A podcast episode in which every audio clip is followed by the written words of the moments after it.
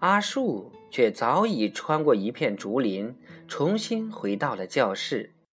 桑桑对阿树耳语了几句，阿树点点头，抓了帽子，从后窗又跑了出去。而这时，桑桑将自己的书包倒空，揉成一团，塞到了背心里，从教室里跑出去，见了秃鹤，拍拍鼓鼓的前胸，帽子在这儿。转身往田野跑去。秃鹤虽然已没有什么力气了，但还是追了过去。桑桑将秃鹤引出很远，这时他再回头往校园看，只见阿树正在爬旗杆，都爬上去一半了。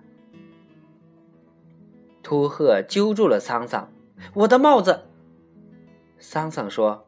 我没拿你的帽子，秃鹤依然叫着：“我的帽子！”我真的没拿你的帽子。秃鹤就将桑桑扑倒在田埂上，“我的帽子！”他掀起桑桑的背心，见是一个皱巴巴的书包，打了桑桑一拳，哭了。桑桑“哎呦”叫唤了一声，却笑了。因为他看见那顶白色的帽子已被阿树戴在了旗杆顶那个圆溜溜的木疙瘩上。等秃鹤与桑桑一前一后回到校园时，全校的学生几乎都已到了旗杆下，正用手遮住阳光，仰头看那高高的旗杆顶上的白帽子。当时天空十分蓝。衬得那顶白帽子异常耀眼。秃鹤发现了自己的帽子，他推开人群，走到旗杆下，想爬上去将帽子摘下。可是，连着试了几次，都只是爬了两三米，就滑跌到地上，倒引得许多人大笑。秃鹤倚着旗杆，瘫坐着不动了。他脑袋歪着，咬着牙，噙着泪。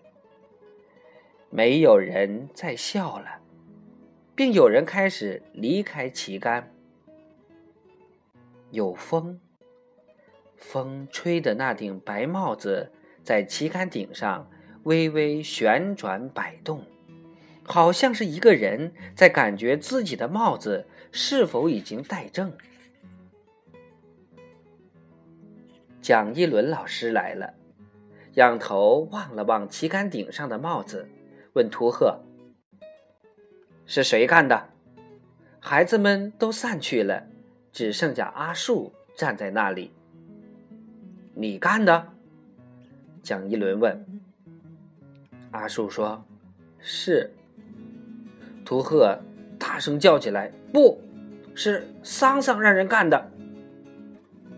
秃鹤站起来，打算将桑桑指给蒋一轮看，桑桑却一矮身子，躲到树丛里去了。